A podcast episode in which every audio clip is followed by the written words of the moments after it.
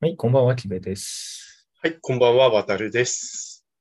なんか1ヶ月ぶりに収録になっちゃってますけど、なんかご無沙汰だとこうタイミングわかんないですね、あんまね。そうね、相当空いたからね。相当空きましたね。ちょっとお互いにね、いろいろとプライベート大変だったから、はい、ちょっとそういうところもありつつ、はい、よろしくお願いします。はい、よろしくお願いします。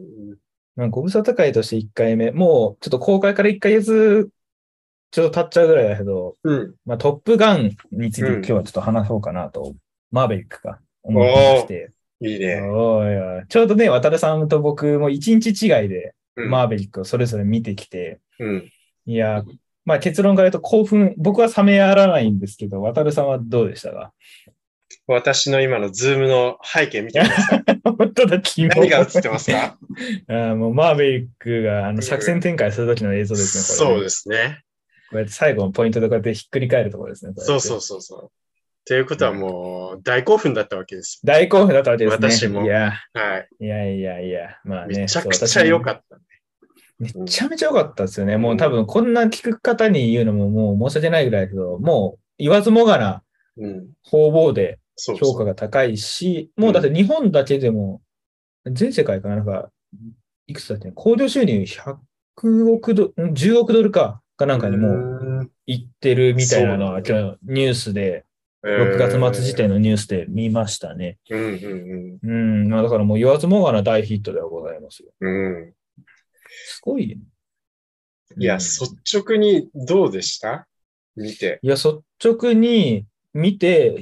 なんだろうな、一言とかじゃないけど、まあ王道な映画で、うん、まあ、これ僕だけだと思うんですけど、あんなに涙する映画なかったなって、久しぶり に、もう僕マジで冗談だろって言われるぐらい号泣しちゃって、うんうん、 多分 5, 5回ぐらい泣きました、映画の中。 5回。5回ね。そう、トップガン1見てないんですよ。なんか見てなくて、見てなくても、すごい前評判いい。いいよって聞いてて、で、まあ僕、新ウルトラマンを見てて、ちょっと若干消化不良なところはあったから、まあ、ちょっとドンパチやってる感じの青春感あって、まあ、目的としてはこう、トム・クルーズの乗ってるバイク、あれ、川崎の忍者 H2 見れればいいやぐらいな感覚で、うん、なんか言ったら、死ぬほど泣いたなと思って。王道の泣ける映画です。 うん、いやー、だってまず、1回目に泣いたのが、その、トム・クルーズがこう、うん、マーベリックが川崎のバイクに乗るっていうシーンで。うん、乗るシーンで、そう、まあもう、しかもだってあのバイク35、6年前のバイクで、もう、それをこう、楽しそうに無邪気に駆け回るトムの姿を見て、まあ、まず一回泣くというところで。でもね、そうなのよ。あのね、すっごい楽しそうなんだよね。そうそうそう。まあ、本人はね、自動車バイク大好きだから、もうそのトムがね、うんうん、っていうのもあって。いやーっていうところもあったし、で、その後の、まあ、あんまネタバレなのもあるけど、冒頭のところのミッションがあるじゃないですか、最初のトムがいるところ。あそこのミッションのところでももうずっとずっと鳥肌立ちっぱなしだったし、うん、うんまあやっぱ伊達に劇場で見るために作った映画っていうのもあって、うん、臨場感は最近ここのとこ見た映画の中でも群を抜いてありましたね。映画館で見るべき映画でしたね。う,ねうん。まあ要はなんかストーリーは、あのー、まあトム・クルーズ扮するマーベリックって人が、うん、要は現役の、なんていうの、戦闘機パイロット、うん、から引退してる、あれは。そうそうそう。なんかもともと、で、マーベリックも実は本名ではなくて、ああ、なんていうのコードネームなんですよ。かっこいいよね、コードネームね。いいっすよね。ちょっと欲しくなっちゃいましたね。うん、欲しい。俺 も、な俺、俺何しようかなとか思っちゃう。 逆に何、何にすんの なんだろう。なんか、ジョニー。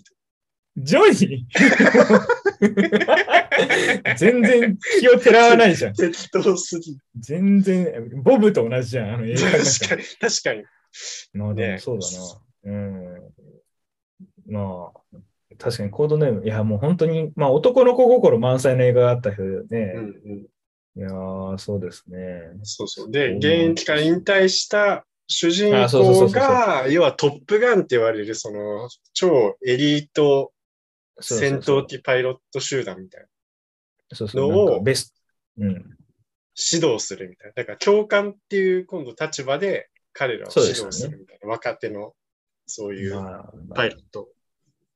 なんかその背景もあれですよね。そのトップガンにいた彼はもう数々の武功を立てて、うん。もう今頃大将とか少将になっててもおかしくない。まあ、映画でも言われてましたけど、おうおかしくないぐらいの功績を立ててるのに出世しないのはもう現場主義すぎて、うんあ。まりに規律を乱すからうん上がれない。ただまあ当時のライバルだった通称アイスマンはもう。うん大将として、司令官として、まあ、うん名を馳せてるっていうところの、この背景感も良かったし、うん対立、なんていうの、対立背景も良かったし、うん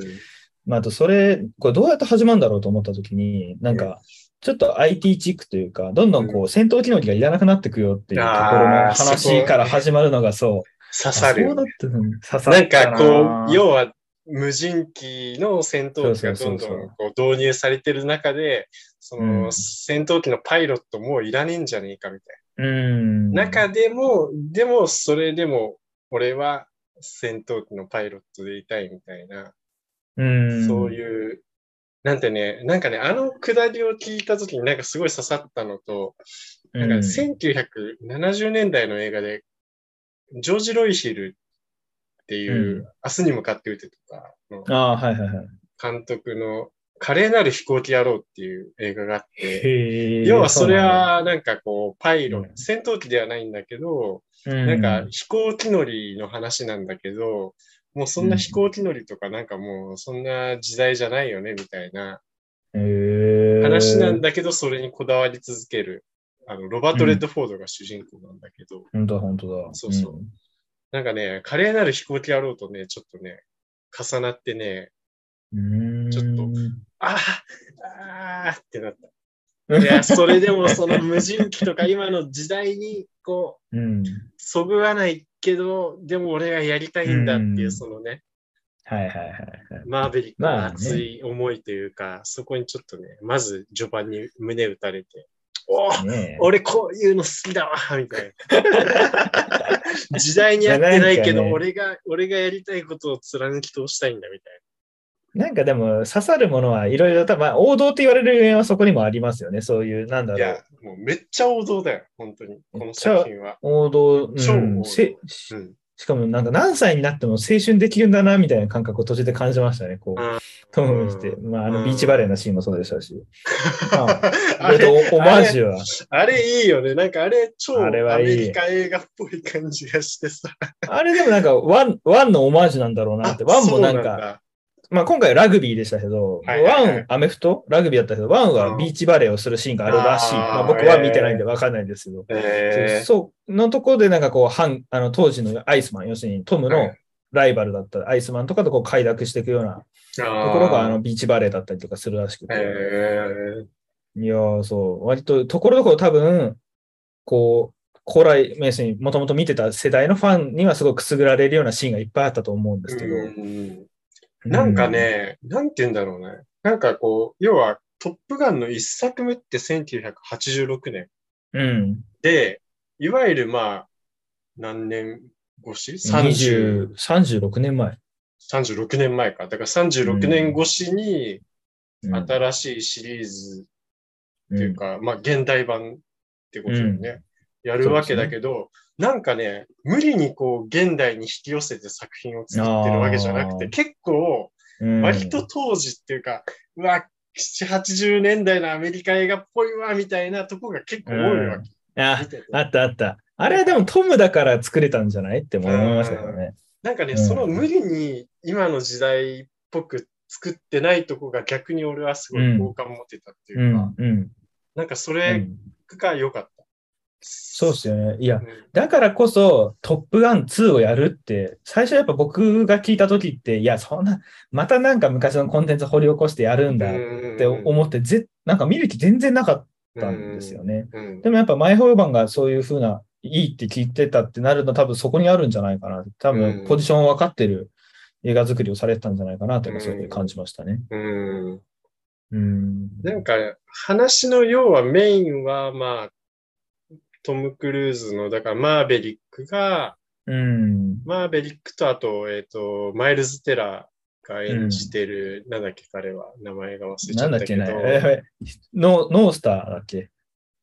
なんだっけ何でしたコードネーム。ルースターだ、ルースター。ルースコター、ドネムルースター、ルースターとの、まあ、まあ、あることがきっかけの、まあ、確執というか溝があるわけで、うんまあ、だから、トム・クルーズのと一緒に、こう、バディを組んでたうん。人がいるんだけど、その人が、まあ、一緒に、あれは訓、訓練、実際の戦闘なのかな戦あー闘訓練グ、グースと組んでて、グースっていうその親父さん、ルースさんの親父さんと組んでて、で、なんか、訓練中にジェット交流っていう、うん要するに、まあ、こう気流に乗っかっちゃった事故であーせん、軌道不能になっちゃった時に、はいはいこう脱出するってなって、あこれあーめっちゃネタバレなのかなまあ、でも序盤でそのいや、話するまあ、いいんじゃとないか。うんうん。で、脱脱出するってなって、脱出するときに、トムキャットのこの、要するに F14 の、うんここのコックピットが開く時の開閉がこう縦にこう開くから、うんこう、気流の、要するにこう脱出する瞬間とこの、は開閉するタイミングが悪くて、うん当たっちゃうんですよね、このうん開閉するここに。うんで、ここの多分首の骨やっちゃって、うんそのまま死んじゃうっていう、ああ、そうそうそうそう。だったなと思う。じゃあうんすごいね。航空自衛隊の人かなって思うぐら いの。ありがとうございますいや、やっぱりそのミリタリー系好きだったから、なんかあんま詳しく ないけど。うん。だからそれで亡くなっそうそうてしまった人の息子がそのルースさんなんだよね。そうそうそうマイルステラーねマイルテラーですよね。そうそう。だから要はそこで、まあ、あと他にもちょっと、こう、一悶着あって、いろいろ確執があるわけなんだけど、そこの溝をどうこう埋めていくかみたいなのが割、まあ、割と話のメインテーマみたいなそうですね。とこかな。いやーよなんかすごい、最近その成仏させる系の映画多いなと思って、なるほど。その、まあトップガンだって多分、まあトムないし、そのマーベリック、ピートの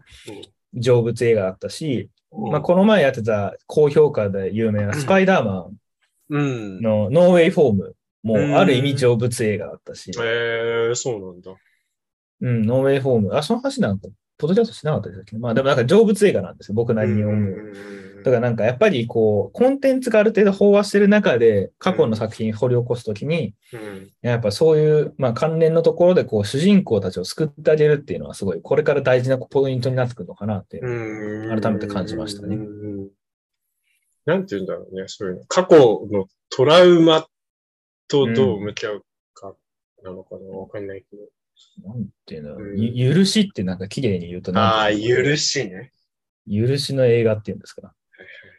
うん、個人的にそう思ってますけど。許しってあの漢字がちょっと難あしそういそう方の。赤、赤いに、なんあかあ、こはうい、はい。そうそうそうそうあ、ー許すの方。あの漢字なんか好き。わかんないけ ど。うん、12秒みたいな。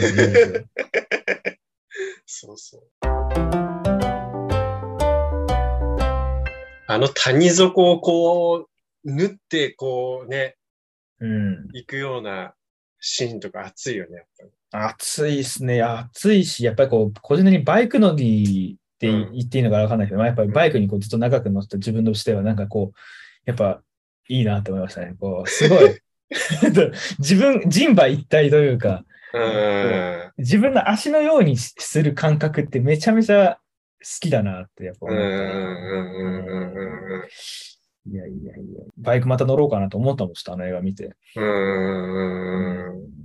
ああ、やっぱそういう気分になるんだ。めっちゃめちゃなったね。んめちゃめ、僕、あの映画見て全然関係ないけど、そのバイク乗りたいっていうのと、あと今年はちょっと入間の航空公園の航空祭行こうかなって、ちょっと、ああ、航空公園あるね。はいはい、うはんい。行ったことないから、あの自衛隊のさ、あの、うん。お祭りみたいなやつってああ、あるめね。ちゃめちゃ行ってみたいなと思った。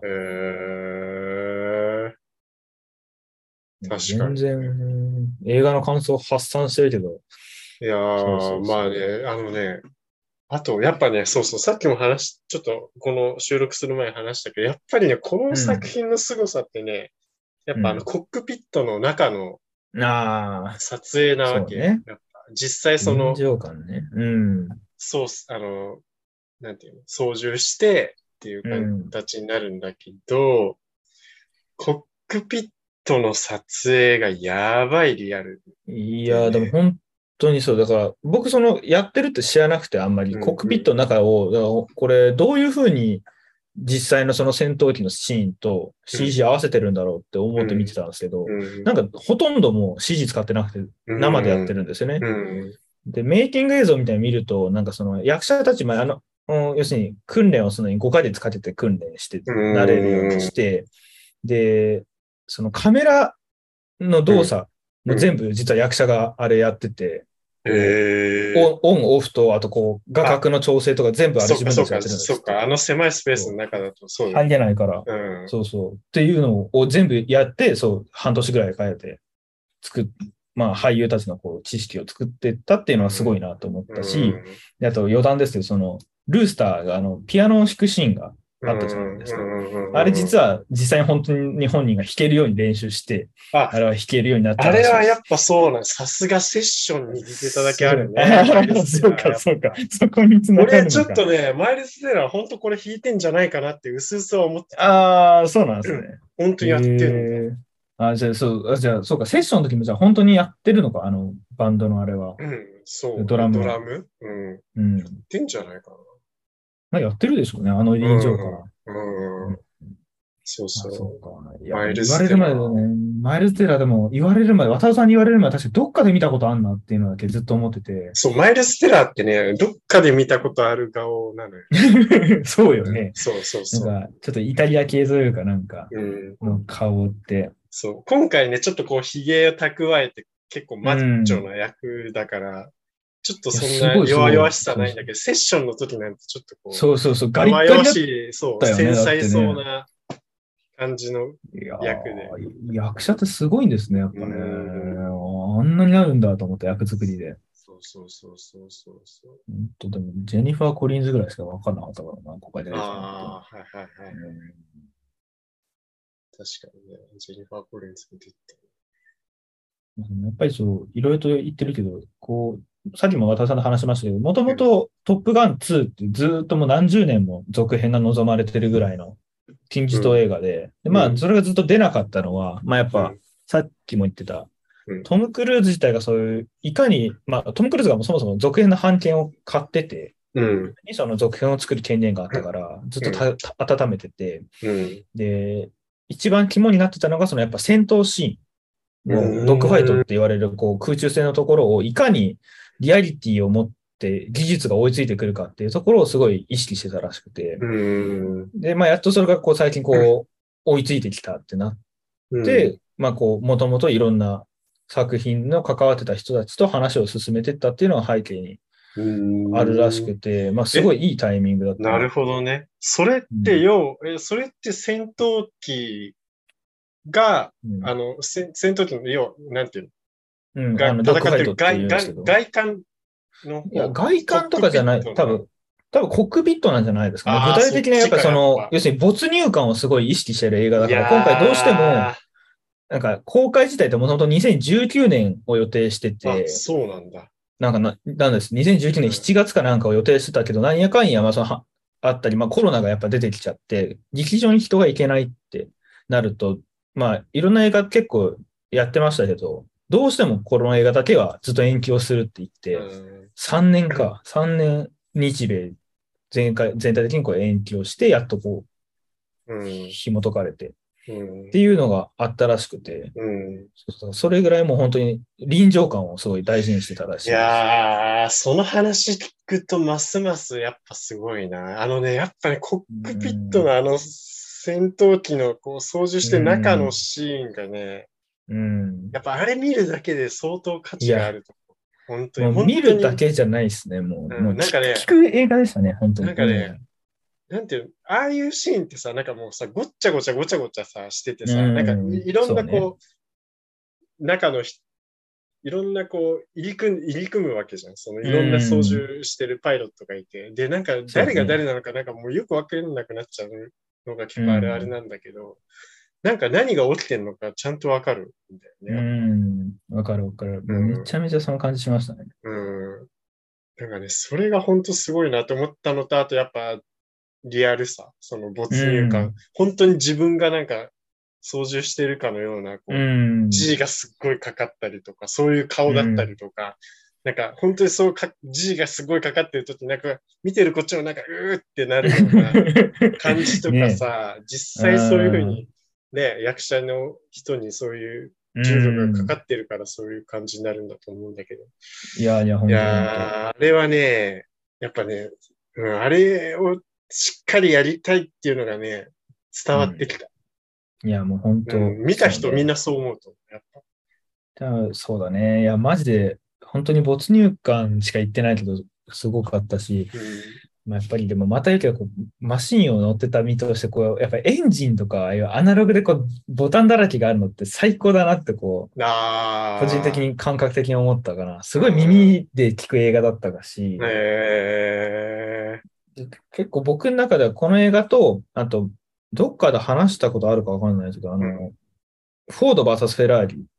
て映画。なるほど。それなんか俺なんかの感トップガンのなんかの誰かの感想を見たときありました書いてあった。うん、あ、本当、うん、、そう、もうあれをマジで思い出して、うん、もうあれも耳で聞く映画だったし、うん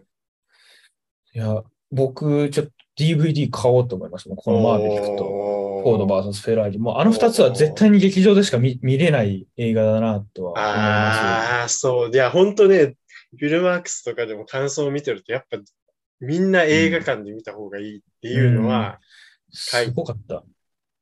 なんかしかも、ちょっと 4DX 行こうかなと思ったんですよ。もう、これもう一回3000円ぐらい払って。うん、 4DX で見たらこれすっごいんだろうなと思って調べたらもう全然ないんですよね、今ね。あ、そうなんだ。もうね、なんかサンシャインでやってるかなと思ったけど、もうそこやってないし、なんかやってて沼津とか熊本とか、多分地方にも寄ってしまってて、なんかちょっと残念だったなと思って。へえー、そうなんだ。ちょっと僕らからするとちょっとそれ見に行けないところであるから、はいはいはい。あれ、4DX 見たかったなって。。うんもう一回、ね、もう一回行っちゃうかもしれない。わかる。それはすごい。わかる。うん。ちょっとそんくらい良かった。うん本当に。やっぱね、いいね。やっぱね、まあね、あとはね、まあなんか、まあストーリーでちょっとあのー、まあ、すっごいやっぱいい作品っていうか、面白かったから、まあ、あえて言うんだけど、うん、まあ、あの、軍事作戦の下りとかは、うん、ああ、はいはいはい。ちょっと前時代的っていうか、なんかあのー、アメリカのちょっと悪いとこ、だいぶ出てるみたいな感じではあったんだが、まあまあまあまあ、そういうのもあるが、それを乗り越えて、まあよかったっていうね。軍事作戦で、え、もう最後の30分ぐらいのところって話そうそうそう。だから要は、なんか、てかそもそも。もうあんま言うとネタバレになるから、ね、うん。いや、国際法違反なのではみたいな。ああ、そうね。ありつつ、そうそう冒頭から割とそんな話だったよね。そう、まあ、あの作作戦に関しては、おおって思うけど、まあまあ、あのね、それをね、差し置いても、あの、全然面白い。面白いっていうか、うん、あの、それを乗り越える面白さがある。作品として、エンタメとして。まあね、うん、確かに。いや、マジでそれ。もう本当にヒーロー活劇として見てる感じだったし、うん、まあ、たまたまね、やっぱこのさ、ウクライナ情勢とかがある時期にこう、公開日を持ってきてしまったから、なんか余計にセンシティブに感じる瞬間は結構あったけど。まあまあまあまあ、まあ、うん。うん、まあ、随所随所に。うん。まあでもね、それがどうしても気になって面白くないっていうのはあんまないと思う、ね、全然ない、全然ない。うん、もう本当にいい映画あった。うん、いい映画あったし、そうさっきのその、フォード VS フェラーリに次ぐんですけど、なんか、うん、どうしてその同じ没入感がある映画の中で、こんなに違うのかっていうところは、多分、やっぱそのトム・クルーズっていうブランドが強いんだろうなっていうのはすごい感じましたね。トム・クルーズだからできる、トム・クルーズだから受け入れられるってシーンはすごい多かったと思う。し、まあ、フォード VS フェラーリの臨場感とか最高だし、あれ、うん、ノンフィクションなんですよ、あれ映画って。ってなった時の、その、すごいいろんな要素はあるけれども、やっぱりあまりにこう政治色絡みすぎちゃうんですよ、そっちの映画って。んなんとも、その、要するにフォード社とフェラーリ社の、要するにそういう社運をかけた映画なんで、結局問題、あの話としては。だから、その中で働く、まあ、一サラリーマンの冒険活劇みたいな、もう半分半沢直樹状態なんですよ。そうそうそう。まあ、同じ、今回トム・クルーズだって、まあ、軍隊の話ではあるにしろ、やっぱり、こう、子さんの、もう、ノブ氏のトム・クルーズが、トム・クルーズ、た、たらしめてトム・クルーズしてくっていう、なんか、 もう、一本のトム・クルーズ詰め込み満載映画だなっていう、そのコンテンツ以前の話ですけど。そうね。やっぱね、俺見ててすごい思ったのは、うん、なんか、西部劇的な感じだなと思った。うん要は、なんか悪い、人を、うん、まあ一人のなんかこう、流浪の民というか、うん、なんかそう、ちょっとのぶし的な人が、もう倒しに行くみたいな。仲間を連れてたも倒しに行くみたいな、ちょっと西部劇的な。西部劇っていう方がいいのかなんか確かにその前半だけ聞くと、水戸黄門とかこうさ、うん、なんだろう。なんだっけ、子連れ狼とかさ、なんかそういう感じの感覚もあるけど、うん、そうか、そうそうそこはまた違う。まあやっぱ王道ではあるよね、どうしても、ね、王道だね。そう、だからなんかあんまりこういろんな要素詰め込みすぎずに、うん、あのー、悪いやつを倒うす。ん、完全懲悪な感じ、ね、完全懲悪で、まあ、その中で、まあちょっとしたストーリーがあるみたいな。うんまあ、とにかくね、この作品はなんかね、いろんな要素をとにかくそんな詰め込みすぎないで、ストーリーは至って分かりやすい。うん、シンプル、うん。シンプルだけど、でも結構詰め込み要素はね、あった気がするけどね、そのファンに向けて、トムのファンに向けてと、トップガンのファンに向けての要素はすごい、めちゃめちゃ詰め込まれてたなって思いながらも、えー、じゃあなんで詰め込みすぎたスター・ウォーズエピソード7とはこんなに差が出るんだろうっていうのは、いろんな要素はあるけど、僕はそういうところもちょっと感じたかな。あんなに好き放題やって、うん、うん、って思う瞬間もゼロではなかったにしろ、うん、こんなに見てよかった映画って、もうここ何年も見てて、なかなかない稀有な例だったなっていうのはすごい 思いました。もう今、こうレディーガがずっと聞いてるもん、この3日間ぐらいも。もうずっともう、えー僕ずっともうこうやって敬礼してます。あ、出た。あれかっこいいよね。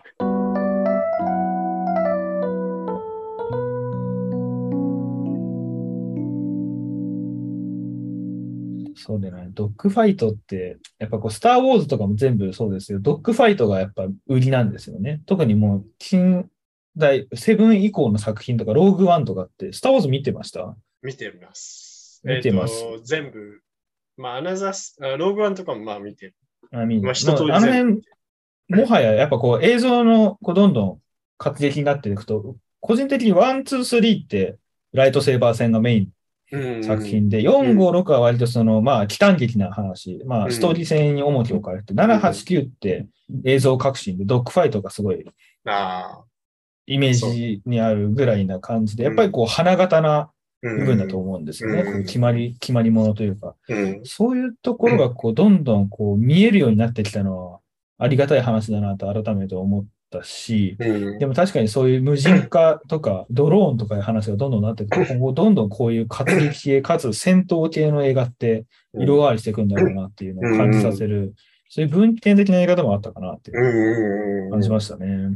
なるほどね。いや、でもなんかいろいろ、ああいう見た中でもやっぱ一番こう、上がったけど、ね、なんか気持ちが。なんか、うんいいわ、みたいな。なんかヒリヒリ感とかも。いやいや、ほんと。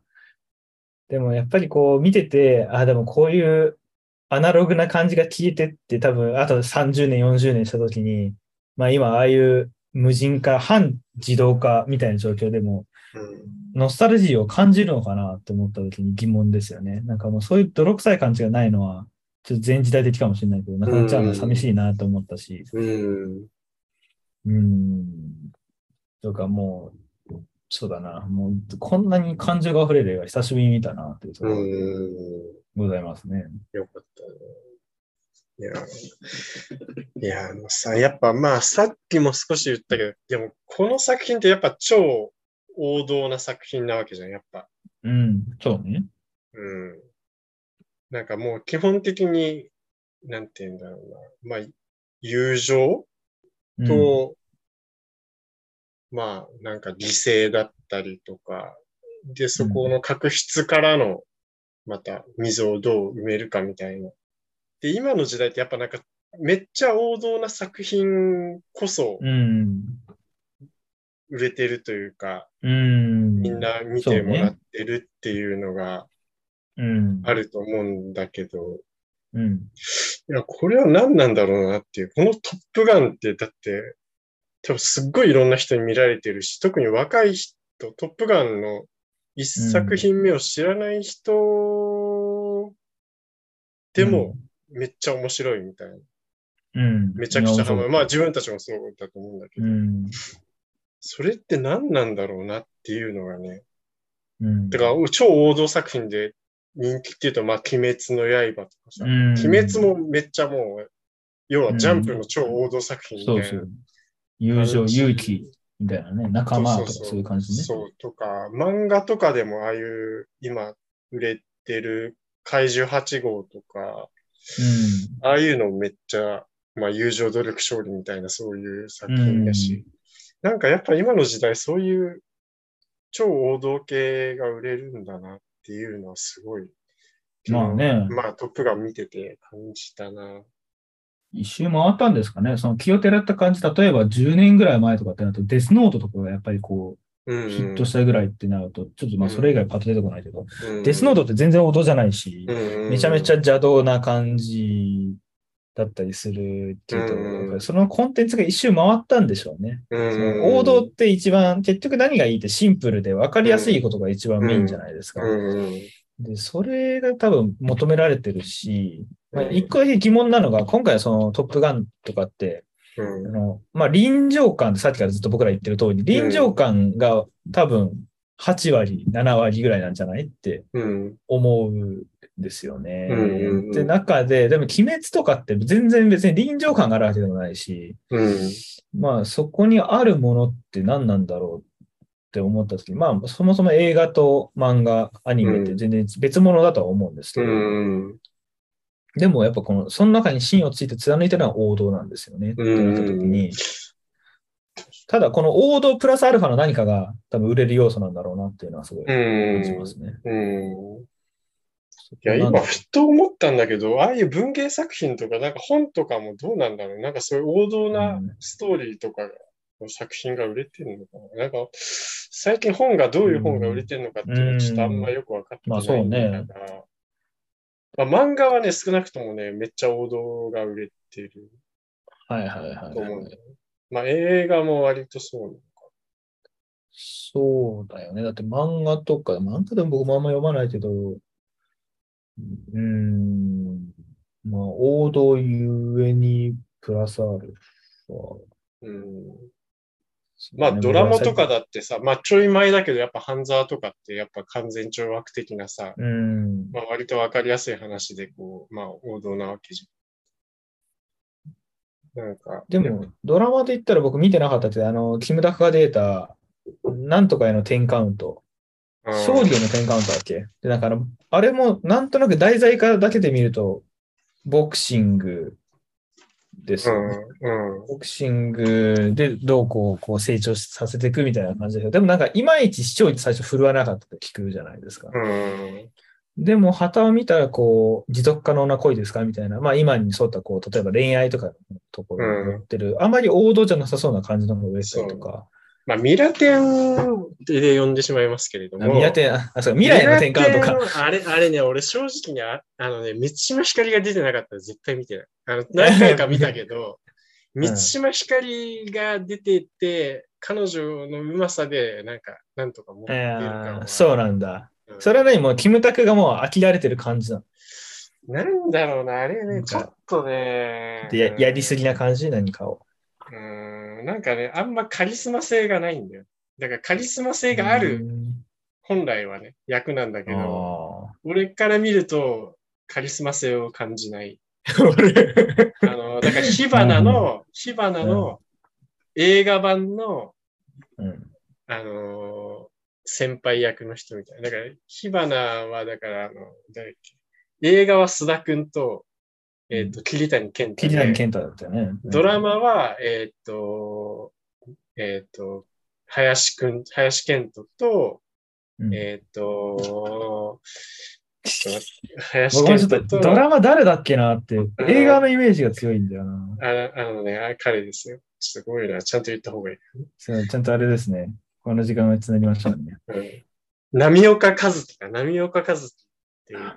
て先輩芸人、神谷っていう役なんだけど、うん、だ俺ドラマ版の神谷はめっちゃ、あこの人にその主人公が惹かれる理由っていうのはすっごいわかるな。なんかカリスマ性が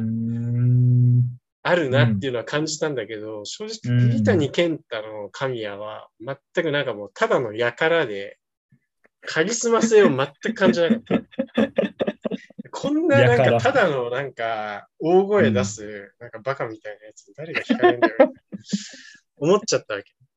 なるほどね。そう、なんかそういう、ちょっとね、そう、ミラテンのキムタクはちょっとあんまカリスマ性を正直俺は感じないっていう話だが、何の話してるんだ、これは。えっとね、結局その何の話をしたかって話に戻ると、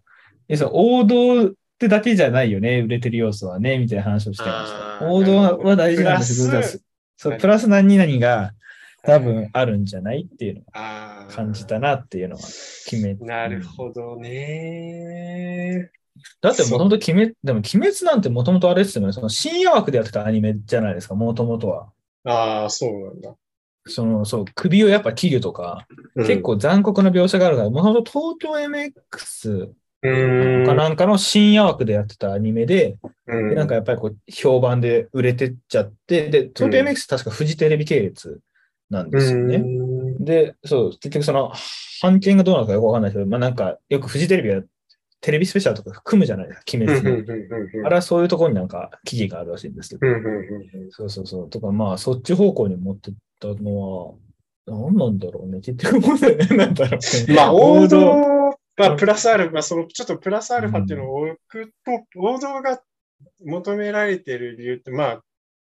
一つは分かりやすいっていうのはあると思う、うんそうですね。分かりやすい、。うんまあ、特にこう、あんまり何も考えなくても見れるっていううん、そうですね。それが求められてるっていうのはあるけど、まあ他にいろいろあると思う、うん。それだけじゃないとは思う。うん、いや、それだけじゃ絶対ないんですよね。うん、いや、なんかさ、ああいうハリウッドとかでもさ、要は、なんか60年代、70年代とかぐらいって、要はこう、分かりやすくてハッピーエンドみたいな。そういう作品が好まれてたんだけど、はいはい、80年代に、まあ、アメリカンニューシネマって言って、なんか要はちょうど70年代から80年代の時ってベトナム戦争とかうん、ああそうですね。あって、そういう時代の影響とかもあって、なんか、いや、ハッピーエンドって、なんか、いや、今の時代ちょっとおかしくねみたいな、そんな世界綺麗じゃなくねみたいな感じで、結構その、バッドエンドというか、なんか、ちょっと暗い作品というか、うん、ちょっとなんか現実そうそう現実をちょっと反映させたような作品が結構、どんどんどんどん生み出されるようになってっていうのはあるんだけど、うん、なるほどね、うん、まあ、でも今の日本、まあ日本っていうか世界的にかもしれないけど、まあそういう王道、うん、わかりやすいストーリーとか、まあ、わかりやすいテーマが求められてるっていう。いやー、でもね、なんかトップガン見て、なんかそれが結構確信に変わったから、なんかその王道。うん、あやっぱ今の時代王道なんだなっていう、あ確信に変わって、なんか俺としてはすごいなんか学びがあったっていうか、なんか、おお、なるほどねっていう。いや、それが何なのかっていう、ちょっと分析はまだ全然わかんないけど。はいはい。うん確かに。まあ、総じて言えるのは見て絶対に損しない映画だなっていうのは、言いたかったことですかね。おそうね。確かに。本当に、本当によかった。うん、ていうか、もう一回絶対見ると。別にまとめようとしてるわけじゃないですよ。なんか、とりあえず、なんかバレた。 バレた。それバレた。いやとりあえずでもなんか、もう散々こうやってマシンがいい、泣けるとか、なんか散々書きな がら、結局毎回こうやって、あ、よかったねって終わらすのすごい嫌だなと思って。いやー、でもなんかやっぱね、こう、いや、あれいいよね、あそこいいよ、あのシーンいいよねとか言いたくなる。見たくなるね。なるなるなる。こんなにそうだね。僕的には、ちっちゃい時に親に見せられて、うん、最初に見た印象的な映画って僕、スピードなんですよ。ああ、親世代、親世代だ。親世代でしょ。同親世代の、しかもスピードのあの、まだ若い時のキアヌ・リーブスとサンドラ・ブロックが出てる。はいはいもう、あの映画、僕、何歳だろうな、4、5歳の時に見せられて、うん、親によくわかるんです。すっごいでも好きな映画として今も残ってるし、えー、もう DVD 持ってるし。うちも VHS あってよ、VHS。 VHS 言う な。VHS 言うな。 VHS があった。いやいや、そうそうそう。でもなんかそういうふうに、でも子供とかにも見せたいぐらいの映画ではあるかな、とは。ああ、今回のトップガンマ今回トップガンは本当に、ちょっとそう。思いましたね。うん、それはすごい。うん、いやそう。だから今回の見て、そう、さっきも言ったけど、なんか自分の好きな映画を手元に残しておこうかなっていうのを感じましたね。今やっぱこうサブスクとか散々やってて、そう。ああ、それはいい気づきかもね。確かね、一周回ってちょっと、あやっぱ手元に置いておきたいなって思った。ああ、確かに。ああ、そういう考え方なかったな。あやあ、それ大事だね。うん確かにねいや今すそぐうそうそう手元になくてもすぐ見れちゃう環境だから、まあ、わざわざ買って保有しなくてもいいかなって思っちゃうけど、いいなとは思うけど、でもやっぱり自分の、まあ本当このサブスクが要するに解約したら何も残んないじゃないですか。うんで、見るか見ないか分かんないけど、とりあえず、あ、自分のこのなんか、いやこう本棚とかと一緒で頭の中だったりとか心の中だったりするわけじゃないですか。うんってなった時に、あそこにこうやっぱり自分が良かったっていう気づきのものを置いとくのってすごいいいなって思う。ああ、なんか即席というか、なんか、ああ、この頃自分この作品好きだったうんそうなそとうそうそか、なんか本棚とか見て、なんか、ああ、そうそうあそあ、うそこう。れ、ああ、こうん自あー分こういうのこ興れ味ねあったんだなとか さ、あるじゃないやっそうそうそう、そういうの、ぱこそういんうなのの。買ってたのみたいな。そうそうそう。そうそうそそれをちょっとやろうかなと思いましう。た、あ、いいね。それ、あ、うんありがとうございます。もうそれえはすごい。えやりましょう、ぜひぜひ。金、金、金言だと思う。この現代に残る金言だと思う。サブスク時代にこう、物申す金言だと思う。そうそうそうそう。いやもうね、そう思う。最近そう思いますよ、やっぱりこう。ああ、素晴らしいね。うああ、大事だね、それはね。んいや、確かそにうそう。それをね、改めて感じた映画だったなとああ、素晴らしい。ねういやいやいや。うん。うんいや、なんかあれ だな。なん か、今、今ちょっわとピリオドもね、こう、かったわかった。一 回ここう指揮者で言う、う、こ本番ぐらいはこう置いたう、から、一回こう。うん、そうね。そう、ちょっと息継ぎのとこ一回置いたけど。 そう。いやー、でもそう、なんかね、発散できた気あんましない。なんかね、何をしたら発散できるんだろうって考えて、僕ずっとあの、ポスターとかでちょっと買おうかなと思って、こう、ネットで探してたんですけど、ど、僕なんか今この、渡辺さんにしか見えない、ズームの背景にしてる、この、はいこはいはいの状態がもうベストなんですよ。なんあか、あ、わかりませんこのポスターとかの絵で、こうう、ん。ドンっていう王道のやつ、僕結構嫌なんですよ。この、はいはいはいはいはい。トム・クルーズがいて、多分この映画の場合トム・クルーズがいて、トップガンとかこう思いっきり書いてあって、うんヘルメット持ってる感じですごい気合いで、ああ、要はなんかこう、広告っぽい感じのね。そうそうそう、なんかはいはいはワいンシーンだけを切り取ってる、うん。パッと見た感じ何の感じなのかわかんないっていうのが、すごい好きなんああ、いい。車に構えた感じの。わかるいい、いい。よ、いいよ、今の構図が。いいでしょこの構うん、図。構こ図いいのよ。構図、この構図、誰も聞いてるからわかんないですよ。うん、あの、この中で、そう、端っこの方にトップガンとかちっちゃくこう書いてあったりとかする感じが、この辺とかにあーなるほど、なるほどいやね。すごい好きで、そのポスターを探してるんですけど、うん、全然ネットにはもう本当にトム・クルーズど真ん中のこう日の丸手法のやつしかなく て。自作で作ればいいじゃん、自作で。フォトショッいトかやら。ね、確かにもうそうだよな、あの、売らない限りはね、犯罪にはならないからね。そうそうそうそう。あくまでもね、私的利用の範囲だかうん、いやちょっと私的利用でちょっと、そうだな、貼るとこ考えよら。うん、確かに、確かにいい、あの、が画像というか、あの、写いい画像真、でしょ写真 だね。う。いや、このなんで映像を使わないんだろうなって。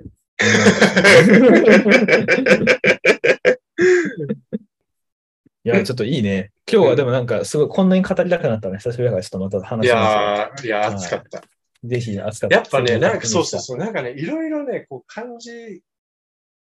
なんかね、作品自体も良かったし、なんかいろいろうん、思わせられるところというか、感じるところがある作品だった。なんか、いや、ほんとそ今、売れる作品とはというか、なんか、う。うん。俺にはやっぱそのな、なんで今の時代王道が売れんだろうみたいなところを結構考える、もう一回考えるきっかけにもなったし、なんかすごい学びが多かった。おー、そうですよね。うん素晴らしい、素晴ら しい。別にね終わらせようとしてないですよ。なんか、とりあえずすぐ終わらせようとするから さ。いやいやいやいや、もうちゃんと時間見ながらやってるからね。 いや、でも、もう、でも僕はそう、今日話せたかなと思ったから、もう一う回ん、いやいや、よかった。うん俺もね、話せた。いや、ちょっと絶対に DVD 買おうって思いましたね。ううん買います。すっおやすみなさい。おやすみなさい